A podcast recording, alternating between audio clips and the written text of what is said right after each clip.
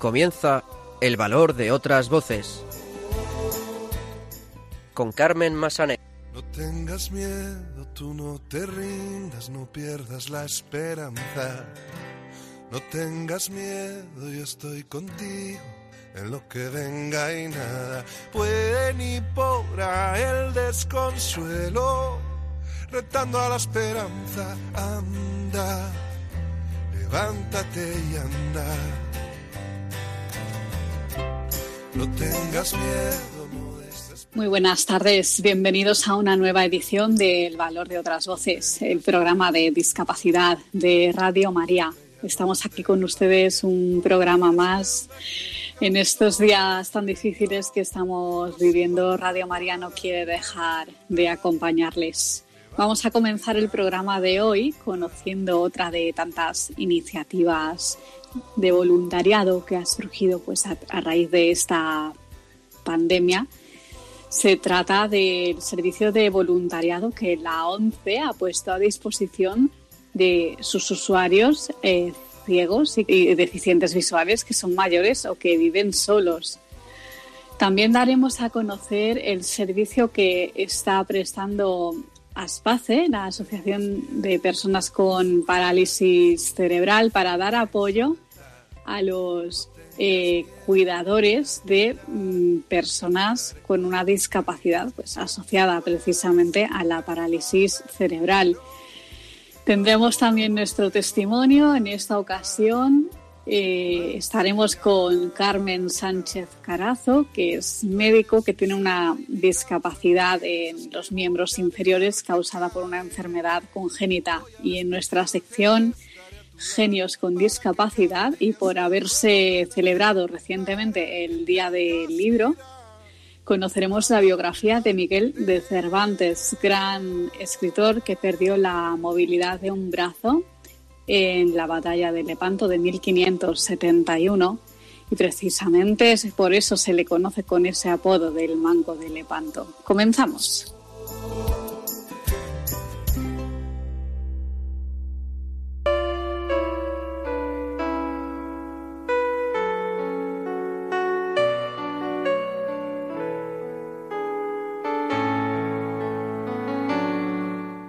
En la oscuridad, personas que hacen un mundo mejor. Pues como adelantábamos en el sumario, vamos a conocer otra de las iniciativas de voluntariado que han surgido pues a raíz de esta pandemia. En esta ocasión se trata del servicio de voluntariado que la ONCE ha puesto en marcha para sus usuarios ciegos y con discapacidad visual que son mayores y que viven solos. Para ello tenemos con nosotros a Ángel Luis Gómez, director de promoción cultural, atención al mayor, juventud, ocio y deporte de la ONCE. Muy buenas tardes, Ángel Luis. Hola, muy buenas tardes. ¿En qué consiste el voluntariado que estáis prestando? ¿De qué forma estáis ayudando a los usuarios? Bueno, pues desde que se produce esta situación tan, tan complicada para, para todos, teníamos muy claro que iba a afectar posiblemente en mayor medida a nuestro colectivo, al colectivo de personas con discapacidad visual, al colectivo de personas eh, mayores y desde luego al colectivo de personas mayores que viven solos. Esos son un poco los diferentes eh, colectivos que veíamos claramente que iban a, ser muy, que iba a ser muy necesario atenderlos. El servicio de voluntariado de la ONCE funciona de manera habitual, funciona lógicamente a lo largo de, todo el año. Hay un área específica donde se gestiona, que es la Dirección Técnica de, de Servicios Sociales para Personas Afiliadas, y es un servicio pues, que está estructurado a nivel eh, territorial, en todo el territorio, en todas nuestras delegaciones territoriales, direcciones de zona, es decir, en toda nuestra estructura de gestión territorial.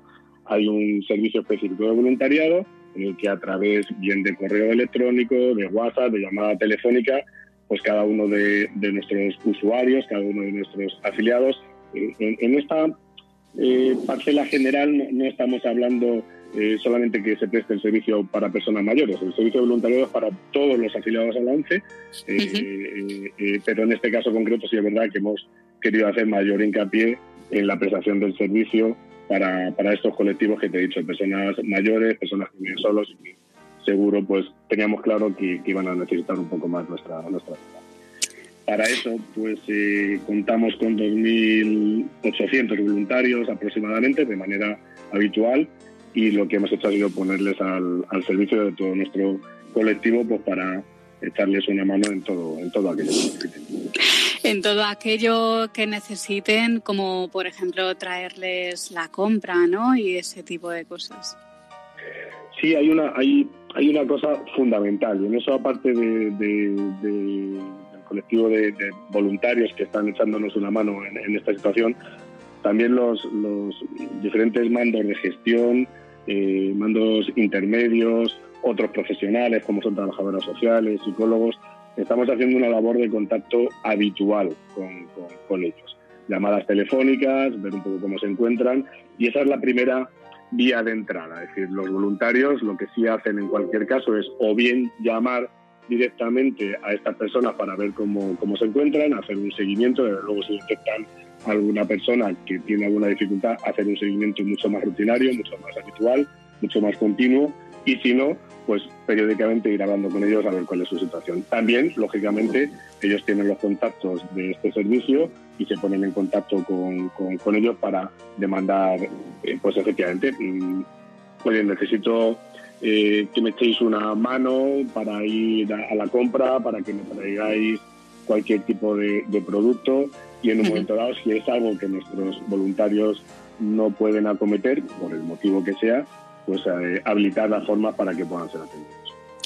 Claro, ah, hablabas también eh, de apoyo psicológico. Eh, ¿Esto también lo hacen voluntarios o es el equipo de profesionales de la ONCE que se encarga? No, este es otro. dentro del plan de contingencia que se montó desde que se establece el estado de alarma, es aparte de, esta, de este servicio de voluntariado, atención telefónica, acompañamiento, prestación de servicios, eh, pues como hablábamos de, la compra o cualquier otro que pueda ser necesario. También se, se dejó a una serie de profesionales que, estar, eh, que iban a, atender directamente a todo el colectivo de personas afiliadas. Esto es, eh, psicólogos, pues porque creo que todos vamos oyendo las noticias y todos somos conscientes de que ya llevamos muchos días encerrados, cada uno tiene una situación eh, seguramente compleja a nivel familiar, personal, lo que sea, y teníamos también muy claro que el servicio de apoyo psicosocial iba a ser necesario pues para dar pautas de afrontamiento de, estrés, eh, pues, afrontar un poco también esa rutina, la soledad, que como te decía en nuestro caso en, personas mayores y que tienen una discapacidad visual, pues se puede complicar mucho. Personas mayores además que tienen dificultades de, de conexión a través de nuevas tecnologías, pues ese apoyo psicosocial iba a ser básico y se está prestando también de manera telemática, bien por audioconferencia, videoconferencia.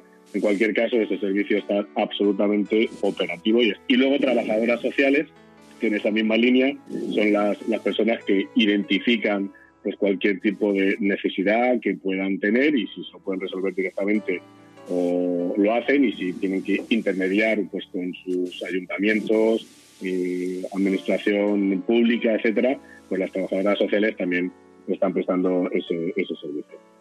Mm. ¿Y cómo está haciendo la acogida tanto del servicio de voluntariado como el de atención psicológica? ¿Se están recibiendo muchas llamadas? ¿Hay mucho trabajo?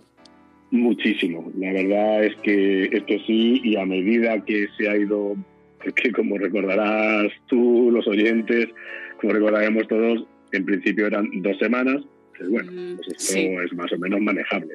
Ahora otras dos semanas más la cosa se ha ido complicando y si ya preveíamos que iba a ser una situación difícil para estos colectivos que te hablaba, pues efectivamente la cosa ha ido haciéndose un poquito más difícil y los diferentes servicios han ido en aumento y está siendo pues una demanda muy grande, muy elevada y la verdad que lo que nos transmiten nuestros profesionales es pues total satisfacción de poder estar echando una mano, algo que preveíamos que podía llegar a pasar, estamos viendo que ha sido absolutamente real. Hay mucha necesidad de apoyo, de acompañamiento, aunque sea virtual, y de resolución de, incidencias y, pues, de acompañamiento en esa soledad que a veces ya en condiciones, entre comillas, vamos a poner normales, puede ser difícil esa soledad y ese aislamiento.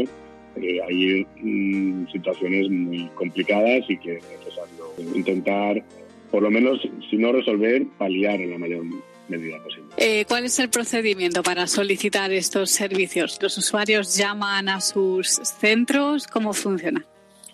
Sí, lo que hicimos, hemos ido creando, a medida que se iba alargando el proceso, diferentes herramientas eh, que vamos colgando en, nuestra intranet, intranet propia de la ONCE, que es el Club ONCE. Ahí vamos colgando todo tipo de guías, de mensajes, de herramientas, para que la gente pueda acceder directamente y utilizarlas. Y luego también, pues hemos, a través de WhatsApp y de correos electrónicos, de todos los que tenemos, pues hemos dado las pautas para que la gente si no puede acceder a través del Club 11, por lo que sea, pues si lo necesita, pues les hemos dado una serie de teléfonos de contacto en cada uno de sus centros territoriales para que puedan conectar, para que puedan llamar y para que puedan ser atendidos. El servicio está centrado a nivel territorial, en todos nuestros centros de gestión territorial. Y en este momento, eh, mm, ¿podrían, ah, por ejemplo, las personas que nos estén escuchando, eh, ¿podrían colaborar de alguna manera? ¿Podrían ser voluntarios o en este momento eh, estáis cubiertos? Ahora mismo el servicio está cubierto, ya estaba cubierto, lo que te decía, el servicio voluntariado está, no soy yo quien, quien lo gestiona, pero sí es, está dentro del área de, servicios sociales en, el que se encuentra mi, mi dirección pero por eso me cuesta quizás un poquito ser muy tajante, pero vamos, sé que está cubierto el número de voluntarios, pues a, medida, tampoco se trata de tener voluntarios por encima de las necesidades reales para no tener ocios a la gente y que se desmotive. ¿no? Entonces, me consta que el servicio ahora está cubierto, que se van produciendo ingresos, se van valorando mediante entrevistas de las solicitudes que van recibiendo para, eh, darles de alta como voluntarios de la ONCE y en estos momentos creo que es una situación un poquito más complicada el, el, dar de alta a nuevos voluntarios. Sí que es cierto que, bueno, sí que se habrán, imagino, recibido llamadas de gente que quiera ayudar, que quiere colaborar, y si esa ayuda, esa colaboración se puede canalizar de alguna forma, por supuesto, bienvenida. Pero en estos momentos creo que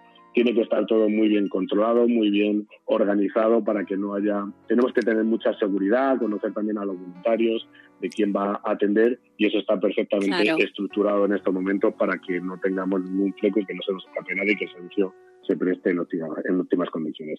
Pero una vez que salga todo esto, por supuesto la gente que quiera colaborar con el servicio de voluntariado de, de la ONCE puede contactar bien en sus centros territoriales en, la propia Dirección General de la ONCE, donde está el servicio centralizado, donde están los responsables a nivel nacional y solicitar la información y darse de alta si, les interesa como, como voluntarios.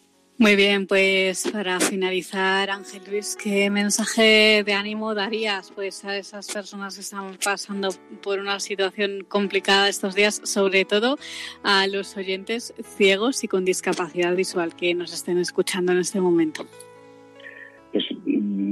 Diría muchas cosas y, mm, lógicamente no me quiero enrollar, no ocupar mucho tiempo, pero diría muchas cosas y muchas cosas que posiblemente eh, nos tenemos que decir a nosotros mismos, a nuestras familias y a la sociedad en general.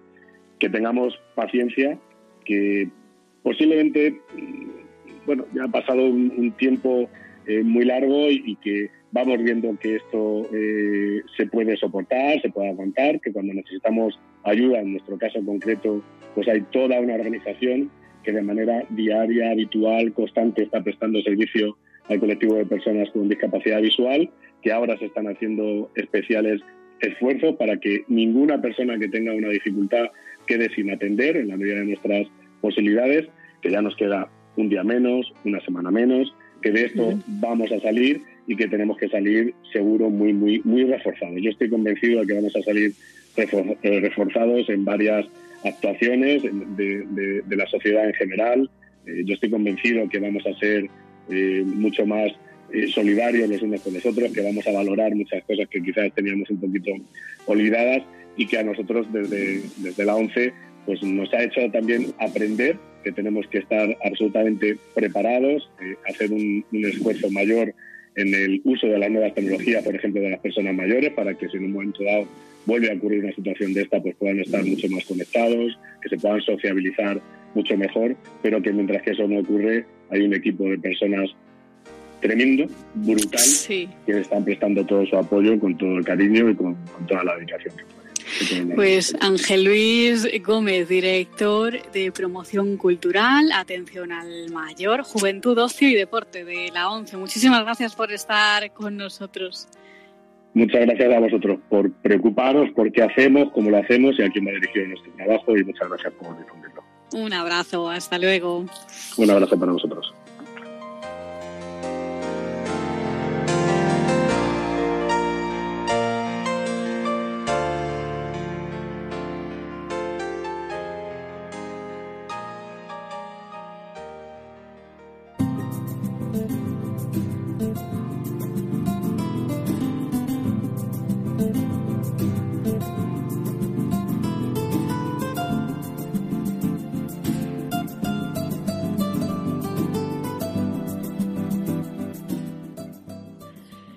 Continuamos en el valor de otras voces y ahora vamos a conocer el servicio que eh, está prestando ASPACE Madrid, Asociación de Personas con Parálisis, parálisis Cerebral, para apoyar a cuidadores pues, de personas que tienen una discapacidad precisamente asociada pues, a esta parálisis cerebral. Para presentar este servicio tenemos con nosotros a Agustina Borras, presidenta de Aspace Madrid. Muy buenas tardes, Agustina. Hola, buenas tardes, encantada de saludaros. Pues cuéntanos, ¿en qué consiste este servicio? Bueno, en, relación con el estado de confinamiento al que nos estamos eh, sometiendo disciplinadamente todos los ciudadanos, pues las personas, los niños, adolescentes y jóvenes con parálisis cerebral ahora mismo no están pudiendo ir a sus colegios o a sus centros de día o a los centros de terapias ambulatorias para, para las actividades que habitualmente hacían.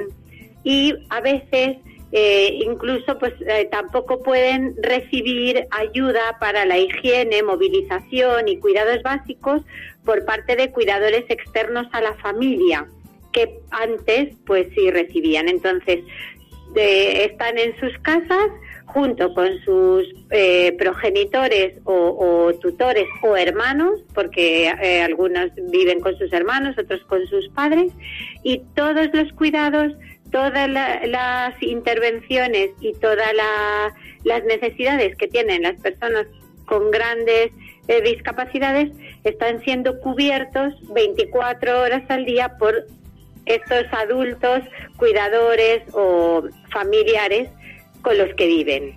Y nosotros lo que queremos con este servicio es aliviar un poco la carga física de, de estas personas cuidadoras mediante eh, un apoyo a las tareas básicas de cuidado, como son la higiene, la movilización, la alimentación, etcétera. Y se puede acceder al servicio, hay varias franjas horarias, ¿verdad? Donde se puede tener el servicio.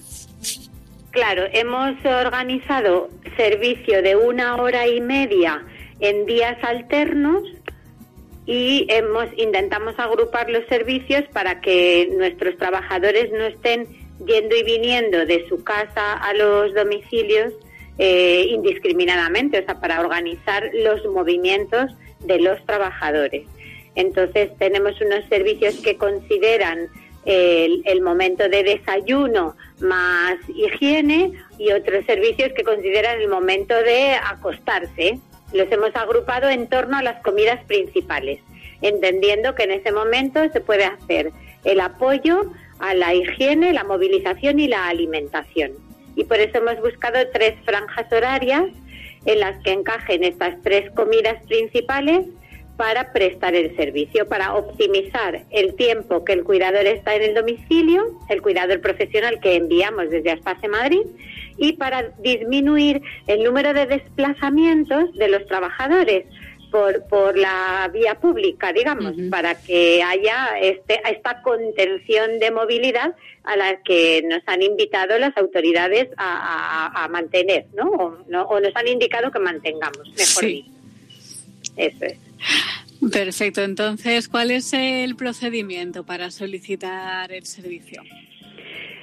Hay que llamar al teléfono que aparece en la página web o casi mejor escribir un correo electrónico a aspacemadrid@aspacemadrid.org es mucho más fácil de recordar y, además es mucho más fácil de expresar qué necesita uno y de recibir eh, la información por vía correo electrónico.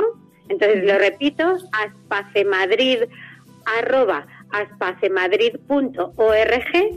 y detrás de este correo electrónico está nuestro equipo de trabajo social para recepcionar las solicitudes, valorar el caso y organizar con la familia cómo responderemos mejor a sus necesidades y organizar a los trabajadores para que vayan a prestar el servicio.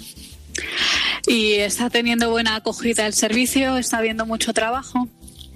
Pues poco a poco los, familiares están tomando conciencia de que esto Mm, va a durar mm, más de lo que parece. Es verdad que las prórrogas del estado de alarma van produciéndose eh, dos semanas más, dos semanas más, pero ya sabemos que, que vamos, tenemos conciencia de que, de que vamos a prolongar eh, varias semanas esta situación y hemos tenido que vencer un poquito el miedo a abrir la puerta a la entrada de una de un ajeno al, al, hogar y para compensar ese miedo pues hemos escrito un protocolo de medidas de seguridad basado en las recomendaciones por supuesto del Ministerio de Sanidad como no puede ser de otra manera pero incrementando ciertas medidas con el objetivo de garantizar la seguridad de los destinatarios finales, que son personas con, con muchas comorbilidades asociadas a su parálisis cerebral, pero incrementando también la confianza de la familia en que no vamos a ser nosotros, los profesionales del servicio, no van a ser el vector de transmisión de ese virus, o al menos vamos a hacer todo lo posible para no serlo. Muy bien, pues si te parece, para finalizar, vamos a repetir el correo electrónico para mm, aquellos que quieran escribir para solicitar este servicio en las FACE Madrid. Pues así de fácil, sin, sin puntos al principio, ni guiones, ni nada. Aspacemadrid, arroba, aspacemadrid.org. Muy bien, pues Agustina Borras, presidenta de Aspace Madrid, muchísimas gracias por estar con nosotros y ayudarnos pues, a difundir este servicio, este proyecto tan bonito que estáis llevando a cabo. Gracias a vosotros porque nos apoyáis siempre y, se puede considerar que tú, tu equipo y tu programa sois ya grandes amigos de nuestra entidad. Muchas gracias. Un abrazo, hasta pronto. Hasta pronto.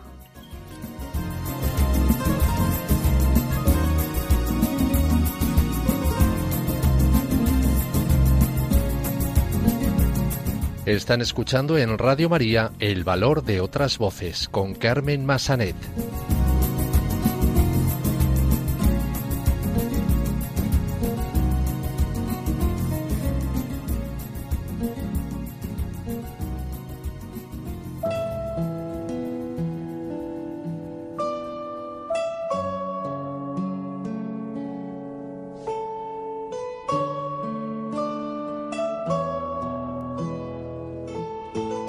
Testimonio.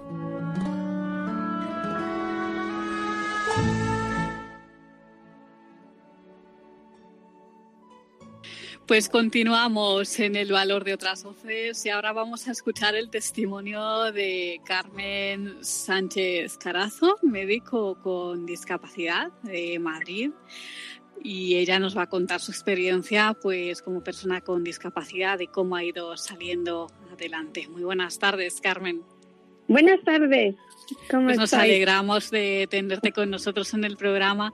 Pues para que los oyentes sepan un poquito mejor, eh, primero cuéntanos un poco cuál es tu enfermedad, en qué consiste, cómo afecta. Eh, bueno, pues yo tuve una luxación congénita de cadera, con lo cual eso es una cuestión de, nacimiento.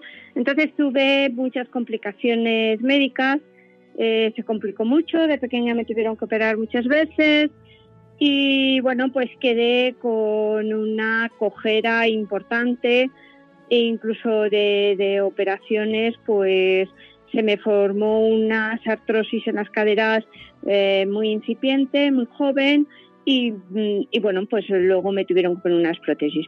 Yo estudié en un principio, cuando era pequeña, pues claro, me operaban muchas veces, no podía ir al colegio, luego mm, comencé ya en un colegio normal, un colegio eh, de monjas, al lado de casa de mis padres, y, luego pues comencé la carrera en la Facultad de Medicina en la Universidad Complutense de Madrid.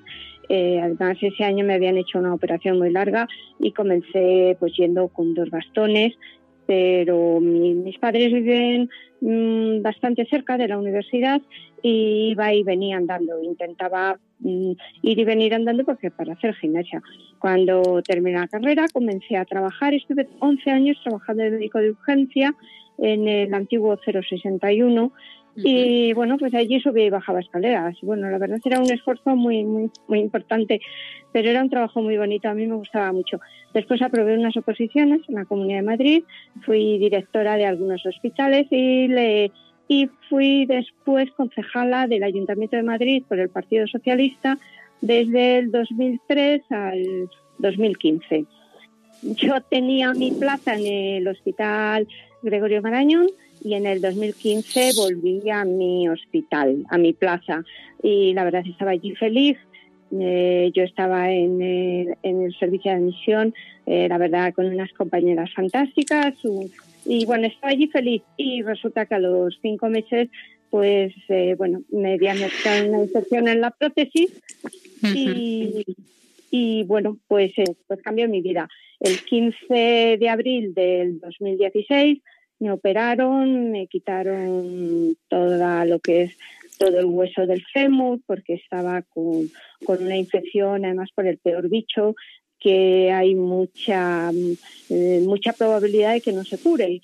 Eh, muy una, una tasa de curación muy bajita, muy bajita. Bueno, eh, entonces el médico me tuvo siete meses sin ningún tipo de prótesis, y bueno, pues en una, la verdad, una vida un poco dura, pues de la cama a la silla de ruedas y luego además, pues bueno, yo estaba acostumbrada a tener pues, pues mucha actividad porque aunque, bueno, yo desde el 2003 andaba con un bastón, pero bueno, como os he dicho, pues yo tenía pues mucha actividad, había sido concejala, llevaba temas de discapacidad, de salud, eh, después en el hospital, pues bueno. Y, y bueno, pues el 15 de abril cambió mi vida y, entré en un pequeño desierto, aunque ahora con este con este encarcelamiento que tenemos, con este confinamiento aquello parece un oasis, pero bueno. Vamos a retroceder a los primeros años y cómo lo llevan pues en, en tu casa, ¿no? ¿En qué, ¿En qué momento pues se dan cuenta de que pues algo no marcha bien? Bueno, pues como digo, esto fue una luxación congénita, esto fue pues en el nacimiento, porque yo nací con la luxación congénita de los pies equinovaros.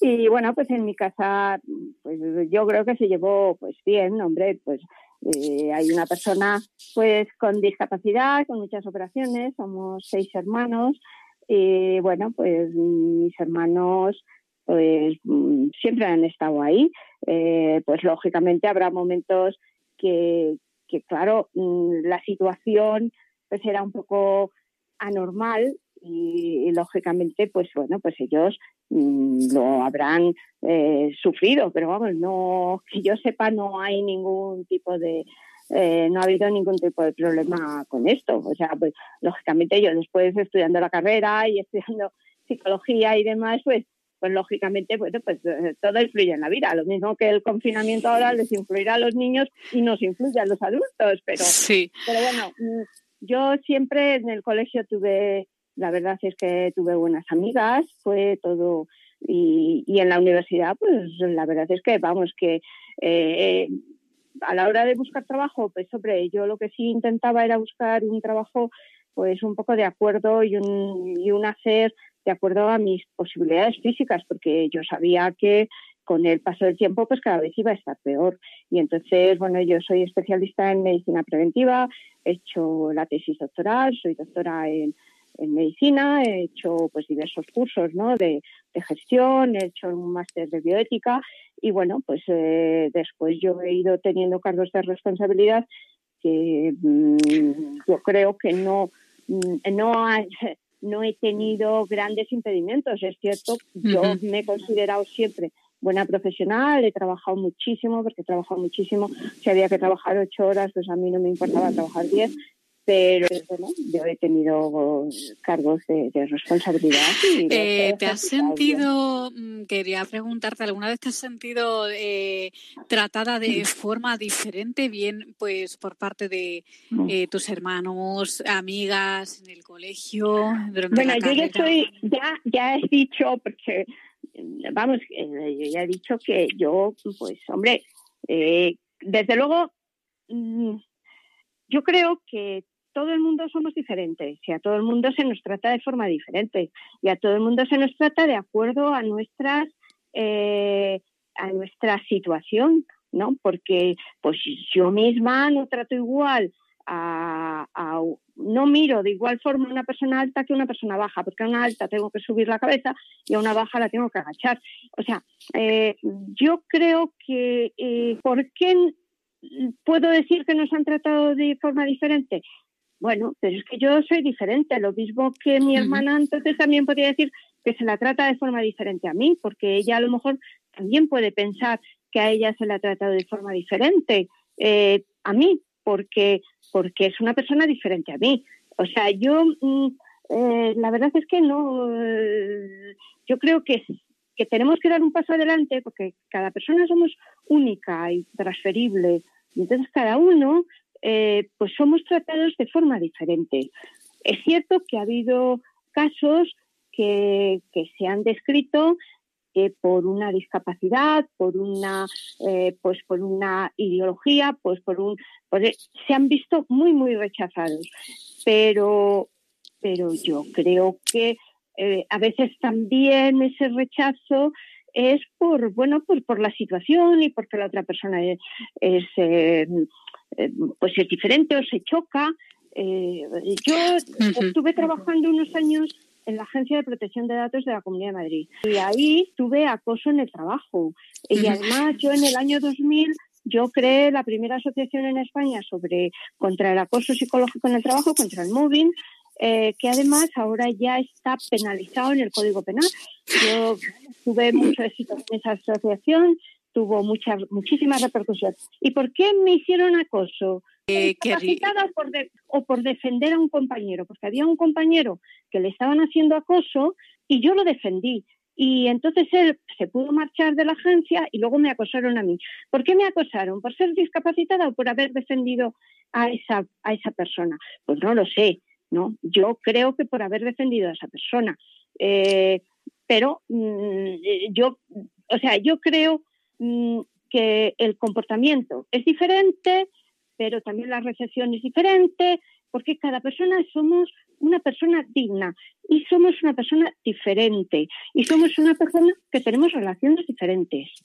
Eh, queríamos preguntarte eh, cómo te ha ayudado la fe en tu vida, qué ha significado para ti la fe, cómo te ha ayudado en los momentos difíciles. Pues a mí la fe me ha ayudado mucho porque eh, me ha ayudado porque mm, siempre me he sentido una persona amada por Dios. Entonces, eh, bueno, pues mm, como persona que soy diferente a las demás, pues me ha ayudado el sentirme amada, el sentirme digna por Dios.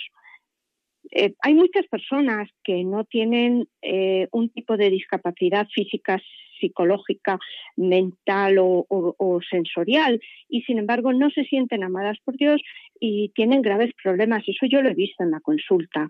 Y mm, quiero decir que no es mm, y yo quiero hacer una llamada desde aquí a las personas con discapacidad, porque somos personas, somos personas, somos personas amadas por Dios, somos personas dignas y somos personas como otras, con un tipo de discapacidad, con unas, con unos valores o con unas deficiencias, pero que tenemos muchos valores, que también tenemos muchas deficiencias, pero que, que mm, ese sentirnos amados por Dios, ese sentirme amada, a mí me ha ayudado mucho. Luego, pues yo en el, el, 15 de abril del 2016 pues mi vida cambió mucho, cambió mucho, cambió de ser una persona que ayudaba a tener que ser ayudada. Y eso es muy duro, eso es muy duro, el sentirse totalmente dependiente. Yo siempre he sido una persona que, bueno, pues que necesitaba alguna ayuda para algunas cosas. Yo he vivido sola toda la vida y, y bueno, mm, he tenido unos padres maravillosos y unos hermanos maravillosos que, siempre me han ayudado, pero yo he vivido sola. Y bueno, pues cuando llegó este momento me fui a vivir a casa de una hermana y, pasé, bueno, pues a, salir de mi casa, a dejar todas mis cosas, a dejar todas mis costumbres, a meterme en casa de mi, de mi hermana y a pasar de estar en una situación pues que pues, pues como he dicho, yo he sido concejala hasta, hasta junio del 2015. O sea, nueve meses antes, pues yo tenía pues hasta coche oficial, chofer, etcétera. Pues pasar de eso, pasar a que me tenían que traer un vaso de agua, me tenían que poner la cuña, eh, pues que tenía muchos dolores en cuanto se movía la cama porque el hueso estaba suelto.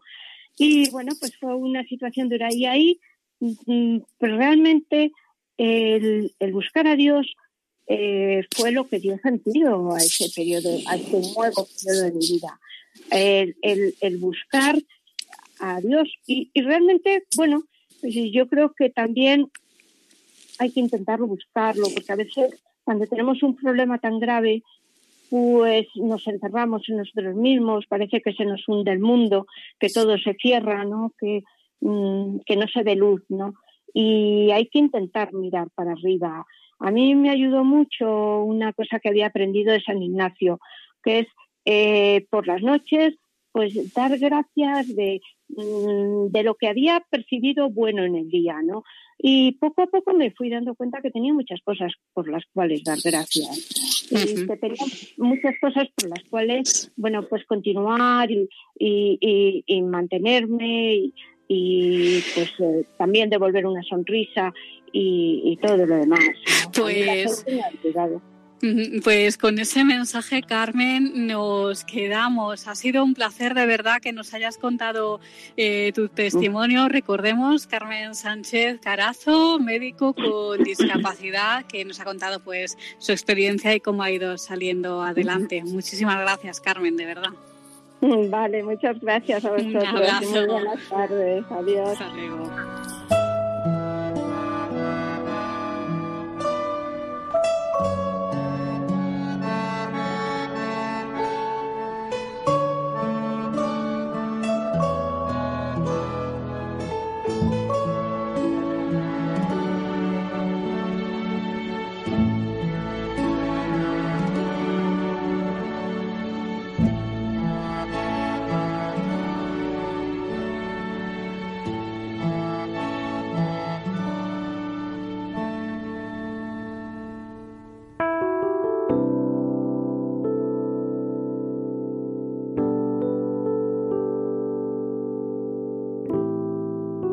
Genios con discapacidad. Continuamos en el valor de otras voces y finalmente en nuestra sección Genios con discapacidad vamos a conocer la biografía de Miguel de Cervantes, gran escritor eh, que perdió la movilidad en un brazo en la batalla de Lepanto en 1571. Por eso se le conoce precisamente con ese apodo de El Manco de Lepanto. Para conocer eh, la biografía de este escritor tenemos con nosotros a Silvia Lacalle. Muy buenas tardes, Silvia. Buenas tardes, Carmen, y buenas tardes a todos nuestros oyentes. pues buenas tardes. Cuéntanos. Miguel de Cervantes Saavedra nació en Alcalá de Henares, Madrid, el 29 de septiembre de 1547, fiesta de San Miguel, y le pusieron por ello el nombre del santo del día.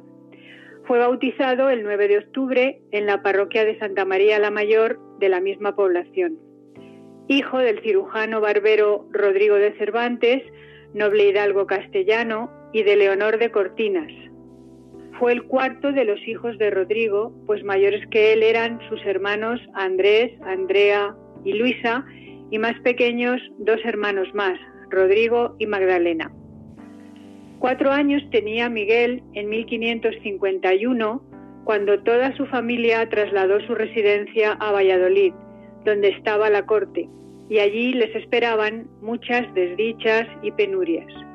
En efecto, Rodrigo de Cervantes, su padre, contrajo deudas que no pudo pagar, fue víctima de usureros, sus bienes fueron embargados y acabó encarcelado durante varios meses, a pesar de sus protestas reivindicando su hidalguía que al final fueron atendidas. Residió luego la familia Cervantes en Córdoba y Sevilla y en 1566 se estableció en Madrid. No se tienen datos ciertos acerca de los estudios de Miguel, sobre todo de los primeros años. Parece ser que de niño pudo asistir a un colegio de la Compañía de Jesús, si bien no se sabe con certeza si fue en Córdoba, Sevilla o Valladolid. Lo único probado es que fue maestro suyo Juan López de Hoyos, catedrático de gramática, que en 1569 publicó un libro sobre la reina Isabel de Valois tercera esposa de Felipe II, y en el cual incluyó unas poesías de Miguel de Cervantes, refiriéndose a él como nuestro caro y amado discípulo. Estas fueron sus primeras composiciones como escritor. Su espíritu aventurero le hizo ingresar en la milicia a finales de 1569 y en diciembre de este mismo año Cervantes se encontraba en Roma. Al año siguiente era soldado en la compañía de Diego de Urbina. En Nápoles, esta compañía embarcó en las galeras mandadas por el marqués de Santa Cruz que se dirigieron a Otranto, Italia, en donde se reunieron las escuadras española, veneciana y pontificia y formaron la Gran Armada, que a las órdenes de don Juan de Austria venció a los turcos en Lepanto el 7 de octubre de 1571. Cervantes recordará toda su vida esta memorable batalla con orgullo. El alférez Gabriel de Castañeda fue testigo de los hechos y así nos lo cuenta. Peleó muy valientemente, como buen soldado, contra los dichos turcos, hasta que se acabó la dicha batalla, de donde salió herido en el pecho de un arcabuzazo y de una mano de que salió estropeado. Y sabido por el dicho señor don Juan de Austria cuán bien lo había hecho, le acrecentó cuatro o seis escudos de ventaja de más de su paga. En Mesina, Italia, se curó Cervantes de las heridas recibidas en Lepanto, si bien la mano izquierda le quedó para siempre inutilizada, perdió el movimiento de ella. Pero él mismo describe el suceso hablando de él en tercera persona. Perdió en la batalla naval de Lepanto la mano izquierda de un arcabuzazo, herida que, aunque parece fea, él la tiene por hermosa, por haberla cobrado en la más memorable y alta ocasión que vieron los pasados siglos, ni esperan los venideros. En este hecho tiene su origen el conocido apodo de Manco de Lepanto. Pero seis meses después reanudó la vida militar y permaneció en ella durante cuatro años más. Cuando regresaba de Nápoles a España en la galera Sol, con cartas de recomendación de don Juan de Austria y del duque de Sesa, el 26 de septiembre de 1575, frente a la costa de Marsella, le salió al encuentro una flotilla turca mandada por el famoso corsario Arnauti Mami, de origen albanés, y tras un combate en el que perecieron el capitán de la galera y varios españoles, fueron hechos prisioneros Miguel de Cervantes y su hermano menor Rodrigo, que hacía tiempo que era también soldado en Italia. Cinco años estuvo Cervantes prisionero en Argel. Fue una dura etapa de su vida, que conocemos gracias a los relatos del propio escritor, entre otras fuentes, insertados en sus novelas. La Galatea, El Quijote, los trabajos de Persiles y Sigismunda, y en sus comedias, Los tratos de Argel y Los baños de Argel, en donde están reflejados el ambiente argelino de la época y el sufrimiento de los españoles cautivos. Al encontrar en su poder las cartas de recomendación de don Juan de Austria y del duque de Sesa, creyeron los turcos que Cervantes era persona importante y que se podía obtener por él un cuantioso rescate. Esto contribuyó a hacer su suerte más penosa y su liberación más difícil, por lo que Cervantes se propuso fugarse de Argel en cuatro ocasiones, pero todas ellas fracasaron. Los padres de Cervantes hicieron todo lo que pudieron para lograr la libertad de sus dos hijos, haciendo peticiones a personas influyentes, pidiendo préstamos, vendiendo parte de sus bienes. Así reunieron cierta cantidad de ducados, pero cuando se llevaron a cabo los tratos, la cantidad no era suficiente para conseguir liberar a los dos, y Cervantes prefirió que se rescatara a su hermano Rodrigo, que volvió a España. En 1580 llegaron a Argel los padres trinitarios y gracias a dos frailes, Juan Gil y Antonio de la Bella, y a 500 escudos costosamente reunidos, Cervantes quedó libre el 19 de septiembre de 1580. Tenía 33 años cuando llegó a España, a Denia, Alicante, el 24 de octubre, después de 11 de ausencia. Desde Alicante se trasladó a Madrid, donde se reunió con su familia, padres y hermanos se encontraban en una penosa situación económica, agravada por los esfuerzos que habían hecho para reunir el dinero del rescate. Miguel tenía que rehacerse y empezar de nuevo. Después de un viaje a Portugal, una estancia corta en Orán, Argelia, y un intento de viaje a las Indias para encauzar su vida, que no pudo ser, comienza en Madrid a escribir, en 1582, su novela pastoril La Galatea, publicada en 1585 en Alcalá de Henares. El 12 de diciembre de 1584 contrae matrimonio con Catalina de Salazar y Palacios, en Esquivias, Toledo. Aquí tuvo su primer hogar propio, en el que vivió durante los años 1585 a 1600, aunque haciendo continuos viajes por razones de trabajo. Y aquí escribió obras de teatro que tuvieron éxito, como por ejemplo El cerco de Numancia y que se representaron en Madrid. En 1587 viaja a Sevilla para desempeñar el cargo de comisario real de Abastos. Este obligó al escritor a recorrer parte de Andalucía, requisando cereales y aceite para las galeras reales, la Armada Invencible, expedición naval que Felipe II proyectaba enviar contra Inglaterra. Estos viajes por villas y pueblos andaluces le procuraron desagradables incidentes, protestas, acusaciones, periodos de cárcel y hasta dos excomuniones. Entró en contacto con todo tipo de personas y personajes y toda clase de situaciones y circunstancias que aparecerán maravillosamente retratadas en su mejor novela, su obra maestra, El ingenioso hidalgo Don Quijote de la Mancha. La primera parte fue publicada en Madrid en el año 1605 y la segunda diez años más tarde. Hasta el año 1600 estuvo Cervantes trabajando en Sevilla, a partir de 1603-1604 regresa a Valladolid porque vuelve a establecerse la corte allí. Se instala con toda su familia y termina la primera parte del Quijote. Su prestigio literario alcanza una enorme popularidad. En el año 1606, la corte se traslada nuevamente de Valladolid a Madrid y también Cervantes y su familia, siempre buscando superar las estrecheces económicas y ganarse el sustento de la mejor manera posible. Se instalan definitivamente en la calle del León de Madrid. El gran éxito del Quijote le dio renombre literario y suscitó el interés general por sus obras, que desde aquel momento se imprimieron a gran velocidad. Así fue desde 1613 hasta 1617, años en los que se publican las novelas ejemplares, El viaje del Parnaso, la segunda parte del Quijote, las comedias y entremeses y su obra póstuma, los trabajos de Persiles y Sigismunda. En estos años frecuenta la vida literaria madrileña, asistiendo a las reuniones de las academias con Lope de Vega, entre otros.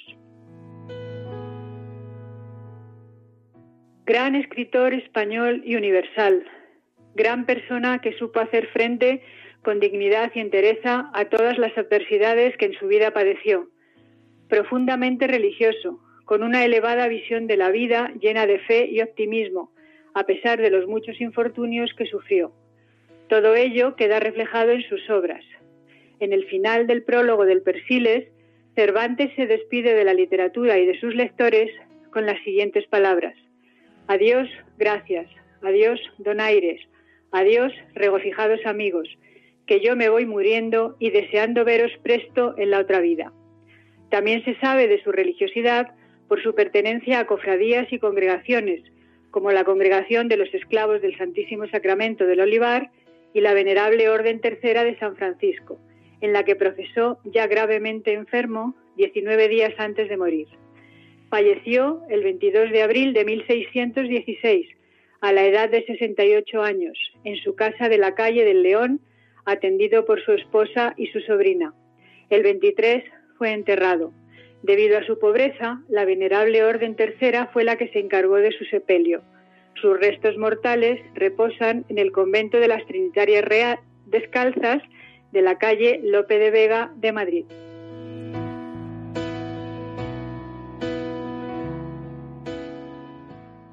Pues Silvia Lacalle, muchísimas gracias por traernos esta fantástica biografía de un gran escritor como fue Miguel de Cervantes.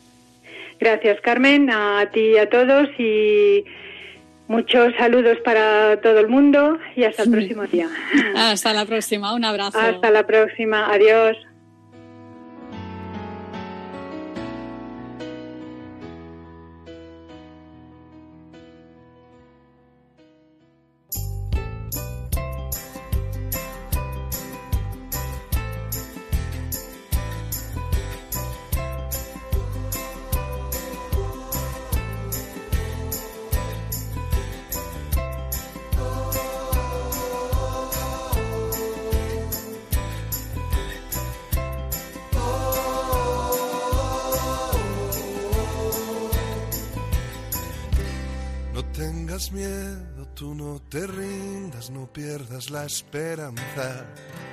No tengas miedo, yo estoy contigo en lo que venga y nada puede ni podrá el desconsuelo. Retando a la esperanza, anda, levántate y anda. Pues hasta aquí llega esta edición de El Valor de otras Voces. Les recordamos nuestras vías de contacto. Tenemos por un lado el correo electrónico que es el valor de otras voces arroba radiomaria.es y por otro lado el teléfono de nuestro contestador que es el 91 005 33 05. Como siempre ha sido un placer mm, estar con ustedes en estos micrófonos. Un abrazo muy fuerte y nos escuchamos en 15 días.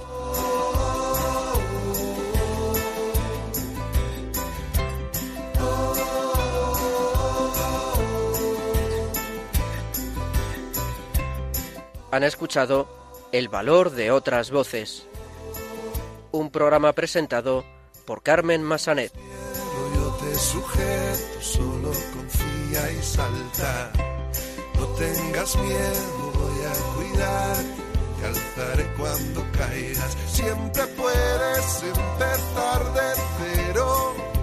Yo lo hago todo nuevo. Anda, levántate y anda. Tú eres mi sueño y mi causa. No pienses que voy a dejarte caer Voy a despertarte y estaré a tu lado para que cada día sea un nuevo renacer y para que tengas vida. Anda, levántate.